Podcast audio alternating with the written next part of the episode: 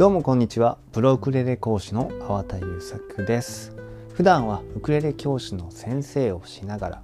オンラインで、えー、レッスンをしたりオンライン教材ですね。ウクレレソロ演奏であったりウクレレの基礎から応用まで本当にさまざまな分野のねことを、えー、まるっと学べるね教材などを、えー、ユーデミーとか、まあ、自分のねメルマガサイトとかで販売しています。あとは、えー、自分がプロであるだけにとどまらず、えー、後輩をね育てていきたいと、まあ、もっとねあの音楽家が、えー、そうだな。まあなんかプロデビューとかさそういうことをしなくても普通に僕みたいにね大阪の片田舎で、えー、暮らしていける、まあ、家族を持ち子供を育て自分の好きな車に乗り、えー、安全な食事をちんと、えー、購入して、えー、楽しく暮らせるね。そういうまあ普通の生活ができる。いや普通よりちょっと贅沢な暮らしができるような、え、ミュージシャンを育てたいっていうね。もっと夢を持ってね生きられる、え、世の中にしたいと思って活動もしています。だからそういう活動もね、え、まあ並行してやってますので興味ある方はね、え、食える音楽家になるためのメールマガジンっていうのもあるのでそちらも是非ご登録ください。はい。ということで今日はお話したいことなんですけども、えー、題名にもある通りなぜうちの教室で学んだ、えー、生徒は五線譜を見ただけでウクレレソロができるようになるのかというお話をしてみたいと思います。はい、うちの教室、まあ、うちのまあ教材も含めて、えー、学んだ生徒さんたち、ね、が、えー、要するにね、まあ、タブ譜とかそういうね分かりやすい何て言うのかなウクレレに翻訳されたウクレレ用に翻訳された楽譜っていうものなんですねタブ譜って。そういうものを使わずに、まあ、要するにねピアノでもなんだろう、えー、チューバでも、えーと、バイオリンでも、えーうん、ビオラでも何でもいいんですけどなつまり、えー五線譜っていうのは、まあ、どんな楽器にでもあの転用できるっていうか、えー、通じる楽譜ですよね、うん、ギターもそうですけどもそういう楽譜を見ただけでウクレレソロが弾けるようになるっていうね、えー、そういうなぜかっていうあのからくりをお話してみたいと思います。っていうのもやっぱりウクレレやってる方のうん。99%って言ったら言い過ぎですがもう90%はねおそらくもうタブ譜見ないと弾けない方ばっかりだと思います。タブ譜ばっかり。まあタブ譜を見ないと安心できないとかタブ譜を作ってもらわないと弾けないとか、うん、まあ教材でもタブ譜のやつばっかり買って、まあ、数字を追いかけてるっていうことが多いんですよね。でもこれっっていうのは僕ねすごいまあ問題かなと思っててあのねうん要するにね汎用性って分かりますかね？あの広くこう使いやすいものになってないっていうことなんですね。これね、うん、要するにもウクレレってもウクレレ語みたいな形。だから、えっと、五線譜が五線譜五線譜の、えー、五線譜を例えば英語に英語と考えましょう。そしたらウクレレのタブ譜っていうのはもう単に例えばまあ関西弁みたいなもんかな まあ、もうちょっと大きく言って日本語でもいいんですけど、まあ、そもそも日本語で世界に発信することってできないですよね。やっぱり基本的には英語で発信しますよね。あのなどんな情報でもあの世界に発信しようと思えば。日本語で発信しても伝わる人が少ないじゃないですか。でそれを翻訳できるとか理解できる人には伝わるけどあの英語だったらもう最初からストレートに何億人何億人にえー、伝わるでしょこの違いなんですよね。で要するに五線譜っていうのは英語がもうさらさら理解できるってことなんですよ。五線譜で、えー、ウクレレが弾けるっていうのはね。でもタブ譜でしか弾けないっていうのは、まあ、あのその英語がわから,、まあ、わからないから、まあ、カタカナで書かれた英語みたいなものかな、まあ、ちょっとその方が分かりやすいかもしれない。日本語っていうよりは。その要するにうん、音として立ち上がってる、うん、あの記号ね。あのおたまじゃくしとか言われるやつね。あれをなんかものすごいこう何て言うのかな。あの分かりやすいんだけど要するになんか無味乾燥な数字だけに変換したものなんですよね。でそそれを、まあ、再現することって誰でもできるんですよ。あの4本線があってさタブフって4本線があるでしょ？それに数字が載ってますよね。あれって、まあ、すっごい分かりやすくて直感的に分かりやすいんですけど何て言うのかなうんその音として立ち上がる時にすごいこう全てがフラット。つまりねなんかねこう形が全部同じみたいな。あのきゅうりでも何でもいいんですけど 野菜でも何でもいいんですけど個性がないんですよねあれって。出しにくくなっちゃうんですよあれを。あれで音楽を弾いちゃうとね。でそれをあの僕は懸念してました。ずっとね。でまあもちろんあのギターもピアノもできますからあのそういう知識もあって、ギターもね6000のタブーっていうのがあるんですけどあのやっぱりね硬直化しちゃうんですよね演奏自体がなんかこううん立体感が生まれないっていうかねあのメリハリのない演奏に聞こえちゃう。でそれに直す、まあ、五線譜を例えばですけどタブ譜に直すっていう練習はとっても有効でいいことなんですね。で五線タブ譜から五線譜をま書き出すっていうのもできるようになります逆に言うとね。だけどその練習は必要なんだけどタブ譜しかもう読めないってタブ譜でしかウクレレソロ弾かないっていう人めちゃくちゃ多いしそもそも出版社ももうそんな楽譜ばっかり出してるんですよね。要するにまあまあそこは売れるからしょうがないけどね。うん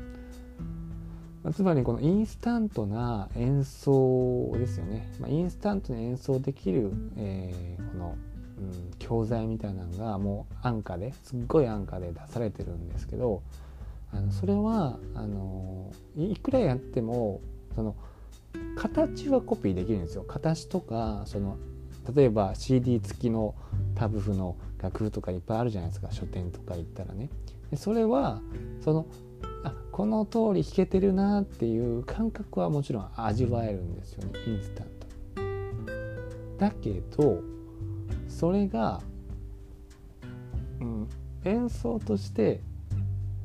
ま、うまく立ち上がっているかっていうと全くそんなことはなくてなんか誰誰の演奏も同じになっちゃうんですよね。あまたあの曲弾いてるみたいな。これあのあれないですか？あのインスタグラムとかさ YouTube とかさ Twitter とかでさ動画上げてる人もいるしそれ自体はすごくいいことだと思うんで僕そこは否定するつもりないんだけどタブで同じ曲この楽譜のこれやりましたって言ったらみんな同じ感じになってるなんか音に膨らみがあってすっごい心惹かれる演奏っていうのはまあそもそもほとんど見当たらないと思うんですよね。そこが問題でそれはもうタブフにタブで演奏する癖しかがついてもそれしかできないと思ってるからなんですけど実はうちの教室ではそのそもそもタブフから渡すことってほとんどないです。まず五線譜を渡してで五線譜ってどれだけ便利かっていうことをまず伝えるんですよね。まあ、そのどその五線譜をまず見た時に読み解く方法っていうのがあるんですよ。すっごい便利な、まあ、ここういう手順で読んでいけば絶対にあの何ていうのかな労力も減らせるしうんスタンスも作れる。なんか何と何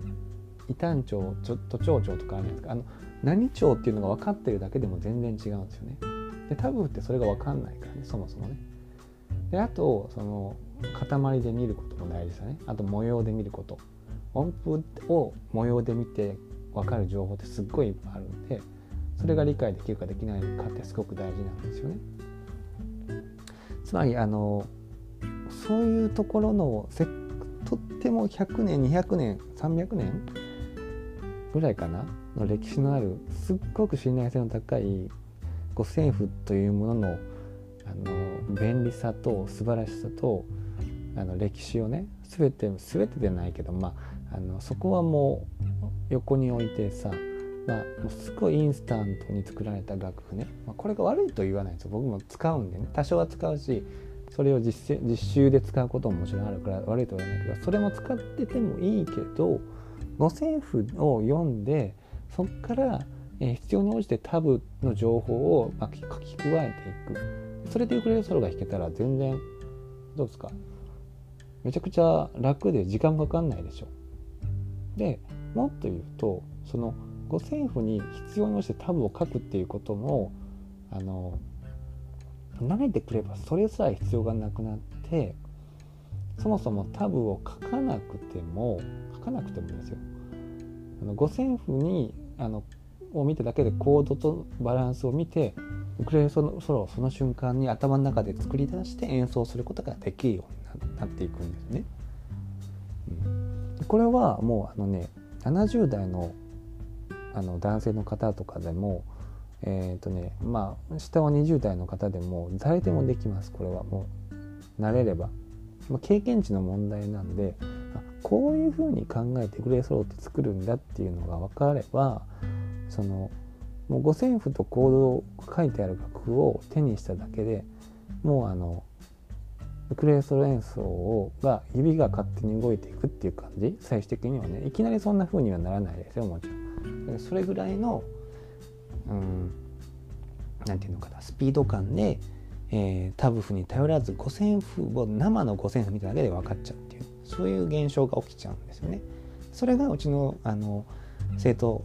さんたちにはやってもらってることだしもちろんタブ譜を使うこともあるけど最終的にそういうふうにしても多分絶対にできる状態に、えー、なってますねほとんどの方がね。うん、だからねまああのそういう形でやっぱりねその音楽ってどっから来たのかっていうことを考えるとねタブ譜に頼りきりのあのクレレライフではやっぱりねあのアッパーが決まってるつまり上限が決まっててこれ以上いけないみたいな。もうあの知識に対するその何て言うのかな。音楽的知識に対するさその許容度がどめちゃくちゃ狭くなってるのでそうならないためにうちでは五線譜をすごくあの活用してますよ。そしてその五線譜に何も書かないでもウクレレソロができますよっていう現象が起こってきます。はい、ですからあの、まあ、ほとんどの方これを聞いてるほとんどの、まあ、ウクレレを習っている方とかウクレレに挑戦してる方なんていうのはあのそんなこと信じられないと思うんですけどマジであのできますから誰でも。うん、タブに頼り切ってるからそれが全くできないし五線譜が嫌いって思っちゃういやもうなんかわけわかんないとかね、うん、でまあこの間も言いましたけど五線タブに直してタブ譜で、えー、教材を販売すべきだみたいなことを言うね、まあ、愚かな人も出てきちゃうんですよね。それってあんまりあの結局頼りっきりですよね。他の何かに変えてもらわないといけないっていう。もう自分でタブ譜に書き写す五線を書き写すっていう技術もこれはこれですごいあっていいと思うしこれは僕実習でもやるんですけどそれがあってもいいんですけど最終的にはそれすら面倒くさいじゃないですか。それって結局時間がかかるしね。そこでハイブリッド譜っていうのを作ってます。ハイブリッド譜っていうのは五線譜とタブ譜のいいとこ取りしましょうねっていう楽ね。でそこを超えたらもう五線譜だけでグレーソルがいけますよっていうレベルにまで進化していきますね。はい。ということで今回はねあのうちの教室で学んでいる生徒さんがなぜ五線譜を見ただけで、えー、ウクレレソが弾けるようになるのかっていうお話をしてみました。えー、タブ譜はすごくいいです。正直いいです。僕もあのが実際に使いますよ。今でも。だけどそこに系統しすぎるとやっぱり落とし穴があるし、まあ、要するに音に意識が向かないですよね。実際音を鳴らしてるんだけどあまり意識向いてないですよね。楽譜って楽譜の流れも覚えられないしね。何より数字で書いてある楽譜なんていうのはまあ、色気も何もないなんでないですよ。僕からしたらね。だからそこでやっぱり五線譜の持ってるその、うん、甘い香りっていうのかな。僕の表現で言うとね。あの豊かな感じ感じっていうのがやっぱり、ね、そのまま音に出てくるんですよね。五線譜で演奏ができればね。そこをまあ目指していきましょうよっていう、まあ、あの提案も今回兼ねて、えー、お話まとめてみました。